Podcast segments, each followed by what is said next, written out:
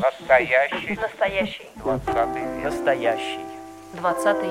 Настоящий. Настоящий. Двадцатый век. Двадцатый Век. Двадцатый век. век. Настоящий двадцатый век. Дорогие радиослушатели, начинаем нашу очередную передачу из цикла «Настоящий 20 век». Она у нас будет своеобразная. Она будет посвящена умершему человеку и вышедшему постмортем после его смерти его книги от Пушкина до Цветаевой. Замечательному археологу, мыслителю, филологу Дмитрию Алексеевичу Мачинскому, достаточно широко известному интеллигентной аудитории позднего Ленинграда, Санкт-Петербурга своими лекциями, которые касались и археологии, и филологии. Эта книга, она посвящена, как вы догадываетесь из названия, не его археологическим трудам специальным, а его филологическим разысканием или, скорее, раз- размышлением, посвященным Пушкину, Цветаевой, Балушину, Блоку. Ну и в целом российской ситуации. И мы говорим с э, двумя ученицами Дмитрия Алексеевича Мачинского, научным редактором этой книги и автором Надеждой Паршуковой и Еленой Романовой. Вот мы говорим об этой книге, и поскольку всякая книга большого человека – это сам и есть большой человек, да, как там Уолт Уитмен говорил. Нет, это не книга комарада. Трони ее и тронешь человека. То, разумеется, будем говорить и о Дмитрии Алексеевиче Мачинском, археологе, филологе, думающем человеке, царствие ему небесное. Вот я обращаюсь к Надежде и к Елене с первым вопросом. Ну, Поскольку передача наша носит название «Настоящий 20 век», то как вы считаете, почему могла возникнуть такая формулировка «настоящий 20 век», как если бы был какой-нибудь не настоящий 20 век? И поскольку, поскольку вы являетесь ну, представителями, так получилось, хотите вы этого или нет, Дмитрия Алексеевича Мачинского, то как вы думаете, как бы ответил на этот вопрос ваш учитель? Вот такой вопрос. Почему может возникнуть такое название «Настоящий 20 век»? Я не знаю, кто из вас будет отвечать на этот вопрос. Вы услышите, Надежда и Елена. Давайте я попробую. Надежда, давайте. Здравствуйте, Здравствуйте. Надежда. Да. А, ну, настоящий 20 век, сразу вопрос к формулировке. Значит, ну, вот Никита Львович уже обозначил. Настоящий, значит, есть не настоящий. Значит, есть какая-то симптоматика какого-то даже, может быть, не совсем здорового состояния культуры, литературы. Ну и если мы будем говорить о литературе XX века, настоящей литературе, то мы ее фактически начали узнавать ну, где-то в конце 80-х, 90-е. До этого она была сокрыта и, в общем, представляла какую-то загадку, тайну. И это было феерично узнавать то, что было сокрыто, и открывать для себя целый мир. И в этом смысле, кстати, если сравнивать литературу XX века, то ей даже повезло больше, чем литературе XIX. Почему? Потому что литература XIX века была хорошо известна. Богатая фактура, биографии писателей, литературный процесс изучен вдоль и поперек, но как нам его подавали, этот литературный процесс? Поставив на определенные рельсы, ограничив во всем. Те факты, которые не укладывались в определенное прокрустово ложе, они просто отбрасывались. И это все навязывалось нам, определенная концепция восприятия XIX века литературного, она навязывалась нам несколько поколений и загнала сознание в определенные мифы, и из которых вырваться сейчас очень сложно. А 20 век, он как бы заново открывался да, на чистом листе бумаги. И незамутненное сознание позволило восприять его по-другому. Тогда как из мифов XIX века мы до сих пор не можем вырваться, и литературный процесс трактуется определенным образом по сию пору, к сожалению. Этот период, когда мы могли узнавать 20 век, настоящий 20 угу. век, очень был непродолжительным, потому что сейчас уже на традиционные рамки идеологические, которые существовали в течение всего 20 века, накладываются уже свои ограничения современности. И вот э, уже понять, что такое настоящий 20 век, опять сложно. Вот я приведу только один пример. Мы в 2015 году делали программу с Еленой, посвященную 150-летию Дмитрия Сергеевича Мережковского. Дата прошла к сожалению, почти незамеченная. Очень мало было вообще об этом разговоров, никаких массовых не было угу. мероприятий. И наша программа была сделана по дневникам Зинаиды Николаевны Гиппиус о революции и гражданской войне. Угу. Показывали мы ее в одной из библиотек Санкт-Петербурга. Ну и что бы вы думали после этой программы нам сказали? В 2015 Да, в 2015, 7 лет назад. Нам сказали, не надо нам про это говорить. Вот это все не нужно. Наши слушатели, наши зрители, они не хотят это слушать. Ну, то есть э, антибольшевистские высказывания Дмитрия Мережковского плохо воспринимались. Безусловно. Да, это не надо знать. Давайте нам говорите про что-нибудь развлекательное, вот пойте нам ага. что-нибудь то такое есть не веселое. То, что, не то, чтобы сказать, что Дмитрий Сергеевич Мережковский со своим антибольшевизмом дошел до поддержки Гитлера. Публика, да? которая воспринимала то есть этот, не то, эту чтобы... программу, они, в общем-то, наверное, особо и не представляют вот этих вот э, его сложностей воззрений. Да. Да. да. То есть это тоже ведь замалчивается, это тоже не афишируется. Ну, разумеется. Вот, но а не то, чтобы вот, ну, обличить этого противника противника восставшего народа, а вообще не надо про это вообще говорить. Вообще не надо про вообще это говорить. Вот, да. вот давайте вот что-нибудь такое э, или веселое, да. или это да. интересно. И, и больше даже еще один пример. Мы делали программу о наших звездах кино и угу. сравнивали их с голливудскими дивами. Ну, например, Любовь Орлова и Марлен Дитрих. Так угу. вот, доходило до парадоксов. Нельзя говорить, что Любовь Орлова дворянского происхождения. Не надо нам это говорить. Вот это мы не хотим все. Угу. Или, допустим, что у Тамары Макаровой и Лидии Смирновой а, арестованы были. Отцы были царскими офицерами, да. А. И что они вот этого происхождения. То есть публика, она не готова открывать для себя настоящий 20 век. Уже не готова. Уже не готова. Это было Была бы... ли она когда-нибудь готова, мы даже да, сейчас тут, уже тут, сомневаемся. Тут, тут, тут интересный такой момент, два момента я уточню. То есть имеется в виду, что если в настоящем 19 веке была четко установлена иерархия, и э, как бы мы ни относились к Пушкину, к его идеологическим воззрениям э, или к его поведению, в разные периоды жизни. Но, тем не менее, общепризнано, что Пушкин писал лучше всех прозу и поэзию в XIX, а может и в XX веке. Это признано, он чемпион. А в XX веке по официальной шкале чемпионом был Фадеев. Фадеев неплохой писатель, но на самом-то деле классик и чемпион Платонов Андрей. Он абсолютно задвинут он, и поэтому это не настоящее. Я так вас понимаю, да? Потому что иерархия порушена, потому что по иерархии, а всякая культура иерархична. Дело даже не Фадеев, только в иерархии. Э, при всем том, что он неплохой писатель, чтобы не сказать хороший, «Разгром» просто очень хорошая книга. Но он, ну, он где-то там на пятом месте, тогда как Платонов на первом. Это с одной стороны. А с другой стороны, речь идет о том, что то время, которое было у нас и которое, как это не печально, продолжается, опасается касаться чего-то болезненного, чего-то больного, чего-то того, что является проблематичным. Да? Да.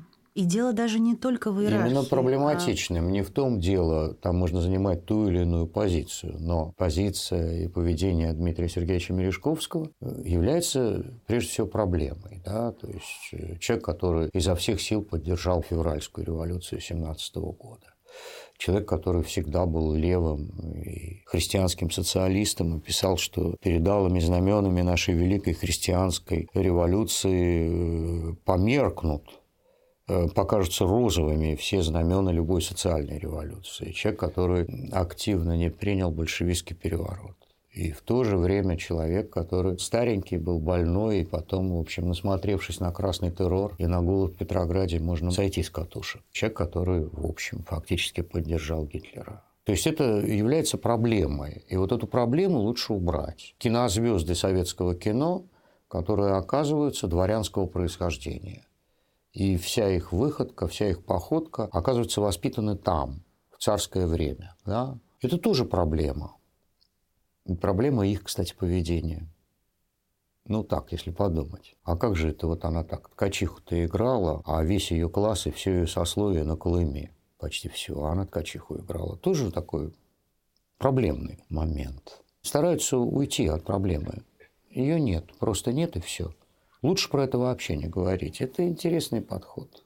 Но вы здесь говорите как э, интеллигент, который глубоко проникает и знает материал, да, проникает в материал. Нет. А дело в том, что публика, про которую вот мы сейчас говорим, они даже, может быть, и не знают, что Мережковский там что-то говорил о Гитлере. Они смотрели и слушали, да, дневники Гиппиус, и им не понравилось-то на самом деле просто, что представлены большевики были, и все, что говорилось о большевиках, вот в негативном ключе. Террор, голод, который был устроен. Мы там, в общем, не щадили публику, мы брали из дневников достаточно яркие эпизоды убийств, э, насилия и разгула матросни да, в Петрограде, который угу, был. Угу. Убийство и, и как кормили в зоопарке э, трупами э, животных. Трупами людей. Людей, конечно, ну, да. Это вроде как, как теперь говорят, фейк. Вроде как это Гиппиус записала, в общем, по такого все-таки не было. Это проверено. Хоронили действительно у Петропавловской крепости, и более того, у этой Петропавловской крепости когда-то мемориал поставил небольшой на свои деньги мемориальную доску, что здесь лежат трупы расстрелянных у самых стен Петропавловской крепости, но ее даже не найти. Только тот, кто знает, может увидеть, что вот здесь, собственно говоря, вот то, где вы там ходите, гуляете, катаетесь на самокатах, это место, где лежат расстрелянные. Вот это было. А вот насчет,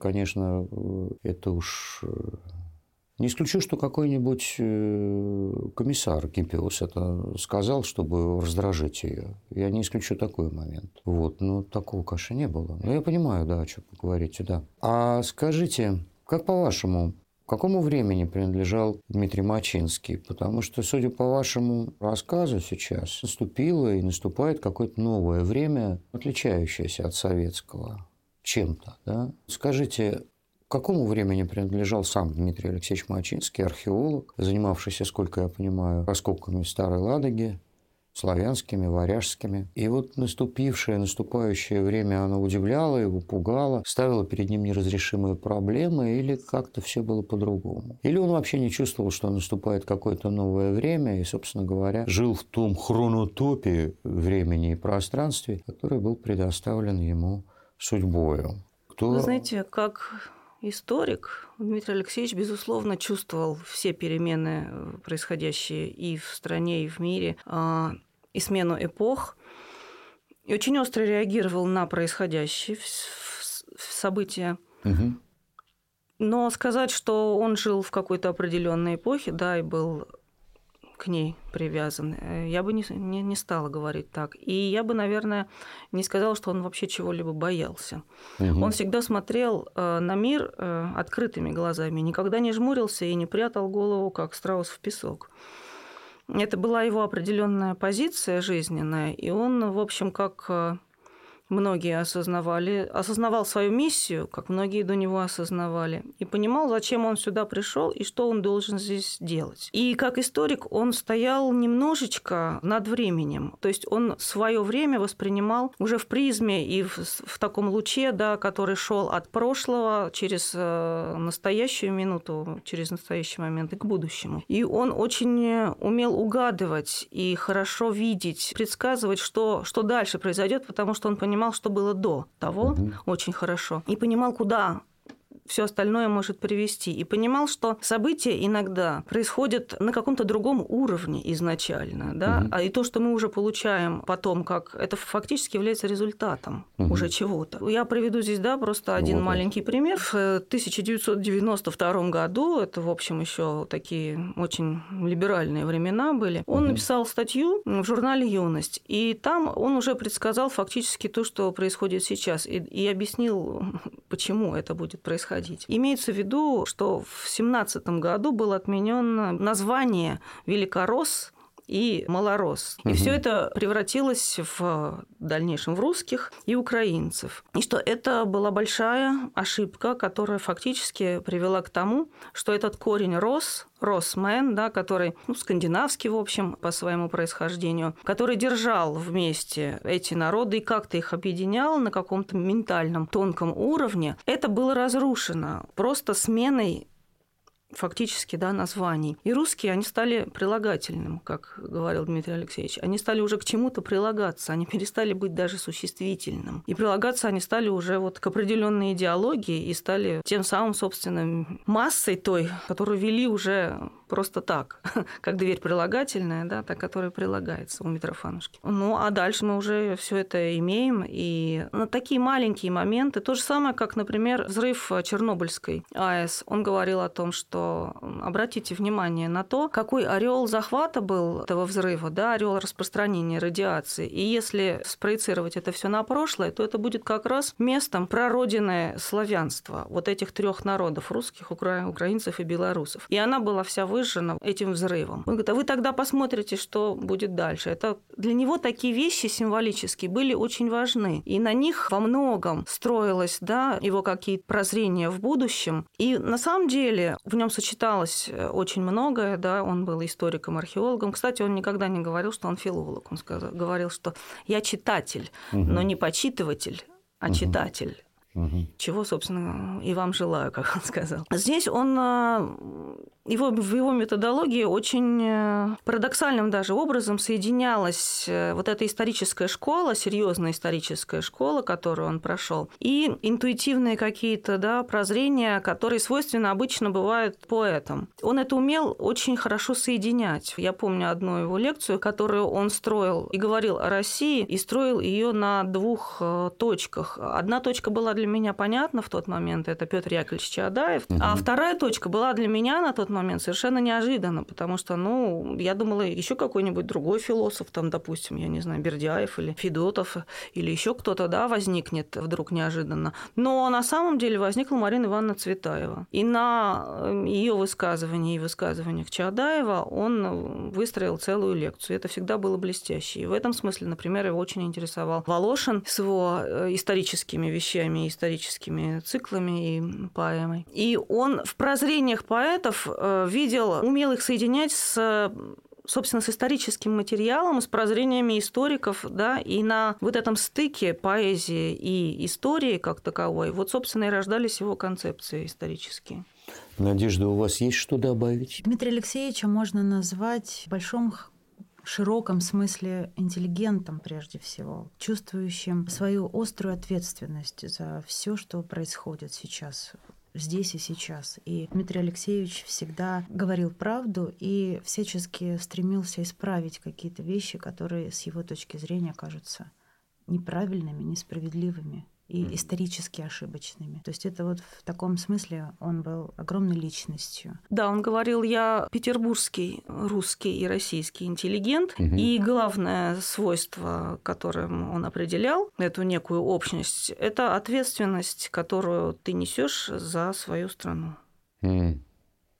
Ну, в России это тяжеловато, потому что нести ответственность. Это когда страшно, тогда тяжеловато. Нет, а он не боялся. нет. Да, может быть, ты не Э, добьешься никаких результатов вот, да, реальных, но собственно. делать все равно что-то нужно. Ну, И Дмитрий Алексеевич всегда делал что-то, то есть он всегда выступал, он всегда читал лекции, всегда проводил параллели Понимаю. с современностью. И все его лекции, они э, были через призму того, что происходит сейчас. Насколько я понял, все-таки у Дмитрия Мачинского была своя концепция истории России, такая, да, символическая, мяславская. Свое видение того, где и когда Россия сворачивала не туда. Ну, или изменяла своему предназначению. Не могли бы вы хотя бы вкратце очертить эту концепцию России или, как я понимаю, Скифии, как, э, собственно говоря, писал Мачинский? Вот вкратце. Хотя я понимаю, что вкратце изложить концепцию историосовскую довольно сложно. Но тем не менее, не могли бы вы. Да, Кто тем более, рискнет? что у него двухтомник э, очень такой объемистый, вышел 4 года назад в издательстве Ивана Лимаха, где, собственно, собраны все его исторические статьи и работы, по которым, конечно, гораздо проще да, восстановить, То есть его воссоздать. Специальность такая вот самая. Да. Она была археолог ранней средневековой России. Вот самое время и, формирования и государства. Он копал и Скифию, Сарматию, то, что угу. и эм, да, славяне. Ну, то, чем он действительно занимался профессионально, да, как молодой археолог, когда он угу. начинал. Потом э, он уже немножко да, расширил свою тему, и Россия в общем, в общем и целом стала его интересовать в угу. этом плане. Угу. И вы совершенно правильно сказали, да, что у него был э, особый символический, э, да, действительно, это можно сказать, он такой один из последних символистов. Он исходил из того, что вы говорите по поводу поворотов, да, угу. и узловых моментов. Узловые моменты, да, он их тоже просматривал. А, собственно, какова задумка России как таковой была. Есть да, высшее сознание, которое что-то себе там думало угу. об этой территории. И у каждой территории есть какая-то своя миссия, своя задача и свое поле. Он ведь э, очень ценил, например, Данила Андреева, его «Розу мира».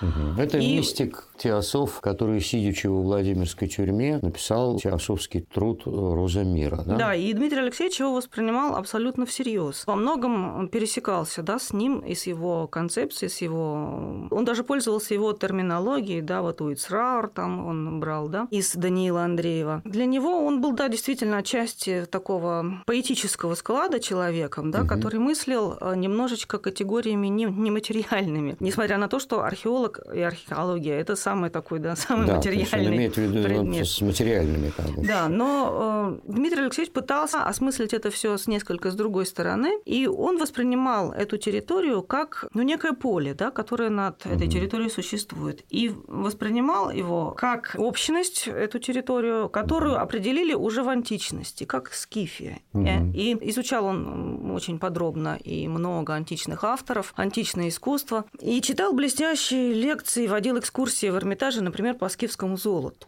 И вот э, просто маленький штрих, который, наверное, даст ну, какое-то направление и ключ да, к э, концепции Мачинского. Что такое скифский звериный стиль? Да, вот он рассказывал об этом и показывал это на примере скифских там, оленей, угу. пантера, терзающая оленя. И он говорил о том, что вот Одна территория давала одно, другая территория давала другое, а вот эта территория Скифи дала скифский звериный стиль, угу. и в основе которого лежит терзание. Терзание как э, норма, как э, ну, традиция этой территории. И, собственно говоря, вот этот звериный скифский стиль, мы от него не избавились, как считал Дмитрий Алексеевич, и до сих пор. Вот и он продолжает существовать, продолжает давлеть над нами, и что в итоге Россия да, пошла, а, стала отрабатывать темную сторону, не столько светлую да, сторону своего пути, да, сколько темную сторону, и стала таким антиполем, на фоне которого остальные да, цивилизации и страны, европейской в частности, да, цивилизация могла развиваться и имела возможность здесь отрабатывать какие-то темные и видеть, как это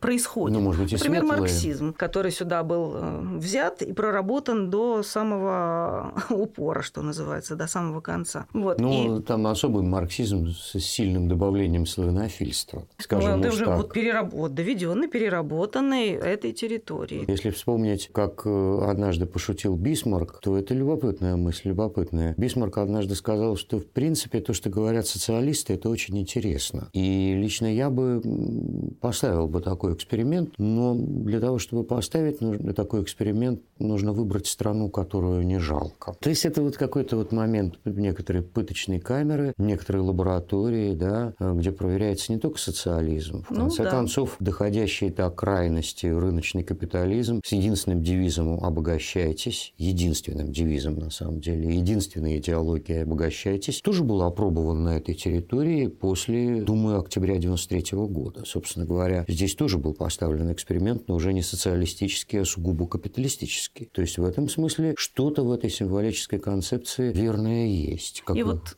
извините, в любой формулу, концепции, да. извините. формулу Рильке. Есть такая страна Россия, которая граничит с Богом. Ее приводила Марина Цветаева в одном из своих эссе. И вот она говорила, что Россия немножечко, немножечко уже тот свет. Продолжала Цветаева, да, фразу Рильке. Дмитрий Алексеевич ставил вопрос еще дальше. Он говорил, если Россия та страна, которая граничит с Богом, то хотелось бы знать, с какой стороной Бога именно она граничит. И что, может быть, хотелось бы, чтобы она граничила немножечко с другой стороной Бога. А может быть, и вовсе не, не с Богом, а Ну, с да. человеком, да? Ну, я, я, я-то опасался, что он скажет, что если нечто граничит с Богом, то совершенно логично это же нечто граничит и с дьяволом. Ну, Ну, если Бога рассматривать как э, единое целое, две ипостаси Бога, дьявол, да, Ну, вот то, конечно, сторона. разумеется. Надежда, вы хотите что-то дополнить к Елене? К тому, что сказала Елена касательно концепции Мачинского истории России. Как писал Петр Яковлевич Чадаев, если я не ошибаюсь, могу не буквально повторить его афоризм, что мы призваны для того, чтобы преподать некий урок народам. То есть э, делайте так или делайте не так. Мы проверим, что надо делать. Такая некая зона, как у Стругацких в зоне э, в пикнике на обочине. Здесь э, проверяются и прокатываются э, любые эксперименты. Я правильно понимаю этот... э, Ну, да. В принципе, да, да. Только Дмитрий Алексеевич очень хотел, чтобы Россия, наконец, э, перестала выполнять эту функцию. Да. Мгм. И чтобы она из этого, из этой бездны, в общем, выбралась, и, э, может быть, кто-то уже другой бы тогда взял на себя эту функцию, но что России пора было бы уже как-то и выбраться. И он считал, когда вот он писал, например, в 92 году свою статью, Мгм. он считал, что этот шанс у России есть вот в тот момент, да, и он Мгм. говорил, что мы должны его максимально использовать, и что, к сожалению, как он говорил, возможно, это последний шанс у России. Мгм, мгм. То есть прекратить ставить эксперименты. Да, и разобраться со своим э, прошлым и, разо- и суметь как-то от него избавиться от своих комплексов, переработать это все, да. Ну что же, если бы вам предстояло определить дело Мачинского, то как бы вы это дело охарактеризовали? Вот кто он? Просветитель, историк, археолог, филолог, историософ, философ. Ну и почему? Почему, если вы назовете его тем, другим или всем вместе, почему вы его так назовете? Вот его дело, собственно говоря. Безусловно, сам себя он называл историком и археологом, когда представлялся. Мгм. Он никогда не называл себя филологом, как я уже говорила, Мгм. и тем более философом. Он считал, что э, его главное дело – это история. История, в частности, этой территории, раз уж он здесь родился, история России. И э, мне И кажется, Более что того, я думаю, история северо-запада России. Да, ну да. Ладога, вот это все. Хотя Скифию, в общем, он э, тоже очень любил, ценил и копал в свое Мгм. время. И мне кажется, что главным своим делом он считал что-то понять э, о судьбе этой страны и попытаться э, донести это что-то до ну, как можно более широких масс. Поэтому он читал много лекций, водил много экскурсий, выступал, где можно было выступать на радио, на телевидении, если его приглашали. История для него не была самоцелью, собственно говоря. Цель у него была, как мне кажется, совершенно другая, потому что он э, был все время в современности, он жил современностью. Вот знаете, у у некоторых бывает желание э, уйти в прошлое, там у историков, у, у историков литературы, уйти в прошлое, чтобы немножечко себя обезопасить от настоящего, потому что оно бывает иногда невыносимо, и заняться чем-то более Мгм. таким приятным, интересным и безопасным для самого себя. У меня бывают такие тенденции, да, я вот из, из тех людей, которые могут уйти в прошлое и там сидеть, тихо закрывшись. Вот Дмитрий Алексеевич никогда таким человеком не был. Он всегда был на передовом крае. Он всегда воспринимал все происходящее очень остро. Ему всегда было что сказать. И на самом деле очень многим людям сейчас эм, не хватает его, потому что хочется снять трубку, позвонить и спросить, Дмитрий Алексеевич, а вот вы по этому поводу что считаете? А вот здесь как лучше поступить? Поскольку его нет, то спрашивать уже не у кого, и приходится самим как-то во всем этом разбираться. А он очень много видел, и как историк, имея богатый опыт и массу да, примеров из истории и знаний, кстати, у него была блестящая память, и он действительно был эрудитом, но это, опять же, не самое главное в нем. А вот э, это вот болевое ощущение да, своей, своей страны, своей миссии здесь, которую которую вот он должен нести и должен ее выполнять. И как-то должен попытаться что-то привнести сюда, в эту страну, да, и в, в лабораторию. Это. Конечно, вы правы, он был просветителем в этом плане, да, и он говорил, я как древний исказитель, я должен э, что-то донести до публики. Конечно, с годами он все больше и больше разочаровывался, и ему уже становилось как-то даже грустно. И в какой-то момент он перестал читать лекции в аудитории, он сказал, все, больше я не хочу этого делать, потому что они ходят на меня как на концерт, а с тем же удовольствием пойдут прямо противоположному моему оппоненту, и с тем же восторгом будут его слушать. А мне бы хотелось, чтобы они понимали все-таки то, что я говорю. Угу. И поэтому тогда он уже стал писать, кое-что успел, слава богу, написать концептуального по Пушкину. Мы очень рады, что нам почти не пришлось с Пушкиным, что называется, разбираться с рукописями, потому что вот это было готовое полностью эссе, которое им было выстрадано, которое, видимо, несколько десятков лет в нем зрело, и он э, подошел к Пушкину уже зрелым, вполне состоявшимся человеком, и не сразу далеко начал вот ну, что-то да. о нем писать. Называется «От вещего Олега до метного всадника». Прослежена связь между змеей, укусившей Олега за ногу, и той змеей, которая прижата копытом коня медного всадника. Знаете, был такой совершенно замечательный английский поэт Хаусман, один из любимых поэтов Набокова. Он по профессии и образованию был античник, причем свирепейший античник, к нему боялись ходить на экзамены. И вот он говорил так. Если вам интереснее Схил, чем Манилий, то вы не настоящий филолог. Переведем на наши деньги, это если вам интереснее Пушкин, чем Николай Полевой, то вы не настоящий филолог. Вот как бы вы ответили на этот вызов? И как бы ответил на этот вызов Дмитрий Алексеевич Мачинский, раз уж вы за него предстательствуете? Вопрос терминологии. Что такое настоящий филолог? Да? Ученый. Терминология – это занимается... вещь сложная. Ну, понятно, вот что я понимаю, например, под этим термином. Настоящий филолог – это добросовестный исследователь, который а, оценивает факты, собирает информацию, расшифровывает рукописи, делает публикации грамотные, не угу. ленится заглядывать во все источники, чтобы сверить, угу. а не процитировать где-нибудь кого-нибудь. Да, безусловно, это настоящий филолог. Но на другом полюсе стоит человек, не тот, которого бы мы назвали не настоящий филолог, угу.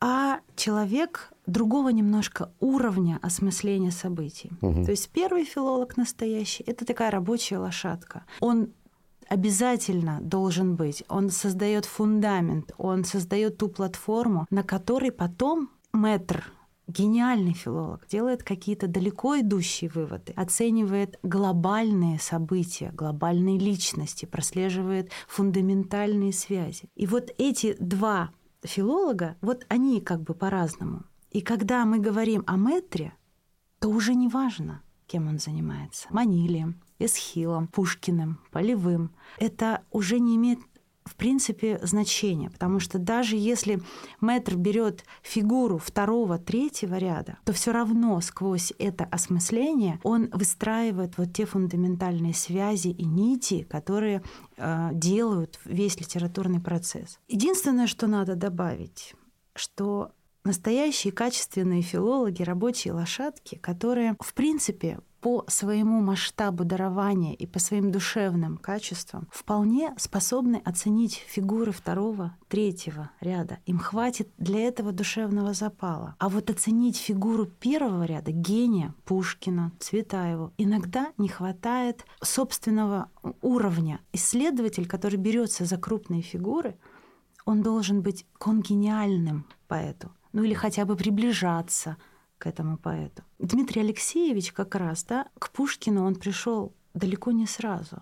Он это все годами вынашивал. То есть он подходил к этому творчеству. И только уже, когда ему было далеко за 50, он написал вот это вот фундаментальное эссе. То есть вот а, осмысление все таки фигур первого ряда хотелось бы, чтобы за них брались фигуры масштабные, угу. исследователи, которые в состоянии охватить своим внутренним взором, своими душевными качествами, интеллектуальными способностями вот эту вот фигуру первого порядка. Вот э, так вот. А в принципе, конечно, настоящий филолог — это человек, в поле зрения которого попадает литературный процесс, не изымается не по иерархии, а вот этот огромный блок, который уже существует в исследовательской литературе, который нам собрали трудолюбивые э, лошадки.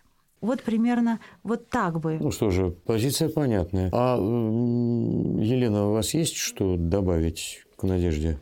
Я бы, может быть, просто такую да, формулу немножечко скорректировала. Настоящий филолог – это тот, кто и сквозь Николая Полевого видит Пушкина. Или сквозь Пушкина Николая Полевого, что взаимозаменяемо. Да? Книга называется от Пушкина до Цветаевой. Кроме них в книге есть еще Блок Волошин. А вот как вы думаете, почему Дмитрий Мачинский оставил без внимания хозяйку вот этого дома, Анну Ахматову? Почему она была ему неинтересна или, ну, давайте смягчим формулировку, не так интересна, как Цветаева, Волошин, Блок?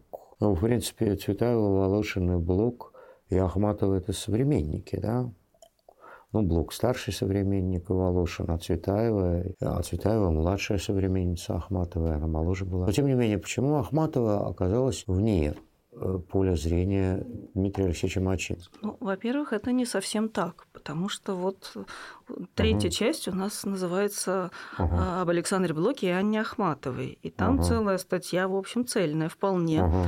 Мир угу. Блоков, Очень поэзия жизни Анны Ахматовой. Вот. Но, Но безусловно, гораздо больше материала здесь, да, и статей по, например, Марине Я Ивановне. добавил не так интересно. Вот как вы думаете, почему? Тут можно не, несколько вариантов ответа предложить. Один из них заключается в том, что все мы имеем какие-то свои пристрастия Понятно. и свои увлечения. Давно известно, что кто-то любит Пушкина, а кто-то Лермонтова, кто-то угу. Козловского, а кто-то Лемешева, кто-то Анну Андреевну, а кто-то Марину Ивановну. И иногда э, встретившись эти люди спорят просто до хрипоты, доказывая, какой поэт или какой там певец или артист лучше. Это совершенно нормально, тем более, что Цветаева и Ахматова воспринимались во многом как конкурентки, как две конкурирующие фирмы, да, ну, и да. уже современниками даже. Кто лучшая поэтесса России, спросили у Блока. Блок ответил Ахматова, а Цветаева. Цветаева – это поэт, отвечал Блок. Иосиф Бродский тоже ответил, когда его спросили, э, кто величайший поэт XX э, века, Цветаева. он сказал Цветаева. И когда это Дмитрий Алексеевич вот э, рассказывал, что за ним побежала дальше Ирма Кудрова и стала уточнять и спрашивать, ой, простите, пожалуйста, простите, пожалуйста, а вот все таки вы имеете в виду в России? А на что Бродский как-то несколько даже раздраженно сказал, нет, я же сказал, в мире. Я думаю, что вот отчасти, отчасти, наверное, Дмитрий Алексеевич это тоже как-то да, разделял с Бродским вот эту мысль, как мне кажется. Угу. Потом Дмитрий Алексеевич был связан все-таки немножко узами какими-то почти семейными, да, с Цветаевой, потому что он был связан с князьями Оболенскими. И вот Андрей Оболенский, который был э, в эмиграции, поддерживал Цветаеву, и который с ней общался, как Цветаева назвала, мой молодой друг. Потом она подарила ему книжку Оболенскому с надписью, и в итоге эта книжка была подарена потом уже Дмитрию Алексеевичу досталась. Ну, Дмитрий Алексеевич как с Оболенскими пересекался? Там очень сложная история. Его мама Нина Винберг была связана вот с этим семейством. То есть а, они как бы не напрямую родственники, но Винберги, у Аболенского жена была тоже Винберг. Ага. Вот так. Это раз. Во-вторых, мама Дмитрия Алексеевича жила у Волошина в Коктебеле в свое время. И вот такими узами он, допустим, был связан с Волошиным, но через uh-huh. Волошина и с Цветаевой, как бы, uh-huh, да. Uh-huh. Ну и, безусловно, я думаю, еще, что здесь э, сыграло свою роль. В поэзии Цветаевой очень много Дмитрий Алексеевич находил исторических архетипов угу. которые его интересовали. Э, вот э, какие-то крупные мазки, да, античности, э, Руси, там, Средневековья. Вот он для себя их как-то вычленял, и они его поражали. И плюс к этому, я думаю, еще определенный склад личности. Мачинский ведь не занимался никогда поэтами и писателями, которые не были ему близки. Вот когда он даже читал лекции в театральном музее, например, присутствовал Достоевский, но совсем отсутствовал Лев Николаевич Толстой. Точно так же он и к, к поэтам относился очень трепетно, и они были, в общем, его, я бы сказала тогда, живыми компаньонами, как угу. у Волошина, да, беседуют со мной философы, поэты, богословы. Вот он точно так же воспринимал и поэтов, и у него стояла фотография, например, Цветаевой прямо на рабочем столе, да, то есть угу. он с ней общался буквально, ну вот, да, лично, что называется. Ну, Но я хочу еще вот один момент отметить. Мне, конечно, в этом плане не хочется совсем обижать Анну Андреевну. И я ну, ск... нет, нет, нет, я должна сказать один факт, который, наверное, очень характерен, и тогда будет как-то более понятно. Ведь у Дмитрия Алексеевича было две дочери. А одна, к сожалению, очень рано ушла из жизни. Э, просто имена. Старшую он назвал Марина, а младшую Анна. Ну, собственно, меня вот интересовал такой вопрос. Э, вы почти ответили на него, но все-таки такой вопрос. А вот э, вы сказали, что Мачинскому, и это понятно, были интересы поэта, которые близки ему человеческие. Допустим, он был не близок Лев Толстой, но близок Достоевский. Близка Цветаева, но не близка Ахматова. А что именно в человеческом привлекало его в Достоевском, в Цветаевой? И не то чтобы отталкивало, но оставляло равнодушным в Толстом и Ахматовой. Вот как по-вашему? Надежда и Елена, к вам Знаете, вопросы два. Да, я, наверное, попытаюсь ответить, потому что то же самое привлекло меня в Дмитрия Алексеевича, когда я к нему угу. пришла. Потому что я в свое время тоже начинала искать учителя, да, и тоже мне нужен был человек близкий мне. Хотя вот, например, я в свое, совсем по молодости общалась с Виктором Кривулиным, была от него в, в, в диком восторге. Все его концепции мне безумно нравились. Он открывал мне для меня, тогда мне было 16 лет, э, литературу вообще. Русскую философию впервые я тогда вообще узнала имена Бердяева, там, Флоренского, Федотова. Но тут тут, опять же, да, э, важно в данном случае склад личности. Так вот, Дмитрий Алексеевич, мне кажется, такого склада был человек, для которого существовал не только этот мир, но и тот. Угу. И очень четко он для себя определял. То есть он был вот, ну как, не знаю, вот это двоемирие, да, которое в романтизме отмечается, да, он очень четко понимал вот эти пренулевые состояния. Он очень много отдавал дани интуиции.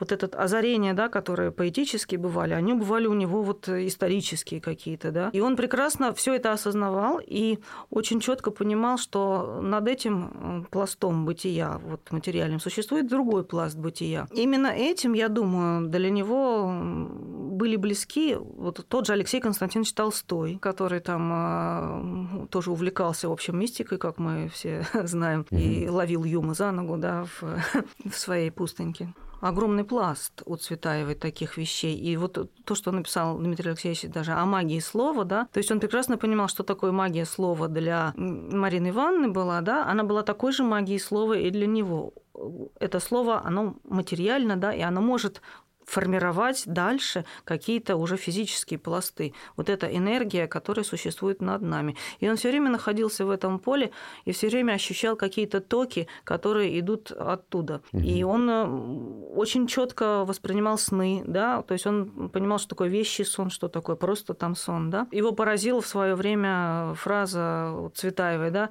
«всяк на выбранном заранее много до рождения месте своего деяния, своего родения». То есть и вот эта вот мысль, да, э, которая тоже была, например, свойственна и Гёте, э, судя по разговору с Акерманом, да, по его по разговорам, то каждый приходит, да, вот тогда, когда ему нужно, выполняет миссию, и потом его отсюда забирают, потом дадут другое тело, как говорил Гёте. Дмитрий Алексеевич был тоже абсолютно в этом уверен. Но я бы не сказала, что не интерес был, да, ну, к Ане Ахматовой. Все-таки вот подчеркнуть хотелось бы, да, если Толстой вообще остался, ну, как бы, да, за сферой интересов, то все-таки Ахматовой он занимался, и об этом тоже есть его сохранившиеся, слава богу, материалы. И, Здесь... возможно, он бы написал что-то о ней, да, если бы если бы было время. То есть все ведь совершенно невозможно да, на всем угу. остановиться. И здесь ты выбираешь то, что тебе все-таки ближе, то, что отзывается в твоем сердце. И поэтому он просто не успел. И, кстати, Понятно. было много смотрели, Да. когда разбирали рукописи. Посвящённый Ахматовой. Ахматова и Волошина. Он не успел ни Ахматовой, ни Волошиным заняться, Понятно, собственно. но зато мы вышли на Толстого. Конечно, суровый рационалист. Ну, кстати, у- у- Неудавшийся Лютер у- российской истории и культуры Толстой к мистике имел самое далекое отношение. И, кстати, у Дмитрия Алексеевича были претензии к, к Льву Николаевичу, э, к «Войне и миру», как историка. Довольно любопытно, какие же у него там были претензии. А ему не, нравились, не, не нравился образ Наполеона и не нравилось изображение французов и немцев в этом романе. Это Он считал, что Наполеон изображен карикатурно, и в Несомненно. некотором смысле, ну, как-то это все конъюнктуркой немножечко попахивало. Нет, это конъюнктурным, по-моему, ну, я не знаю, Лев Толстой никогда не был. Там речь идет о уже концепции самого Льва Толстого. Я уже понял, что сохранились неопубликованные тексты Дмитрия Мачинского, в том числе и Бани Ахматовой. И если они сохранились, то планируете ли вы их издавать, и как это будет? К сожалению, это не совсем так, потому что вот Ага. цельных текстов, каких-то Ага. оформленных и законченных, к сожалению, больше нет. То Ага. есть это черновики, это э, Ага. наброски, это записи для себя, которые, к нашему великому сожалению, э, ну, практически не поддаются дешифровке, потому что это Ага. было именно вот такая скоропись э, Мгм. и рабочие материалы. Поэтому если, если где-то есть еще тексты Дмитрия Алексеевича, то Мгм. приносите нам, опубликуем. Хорошо.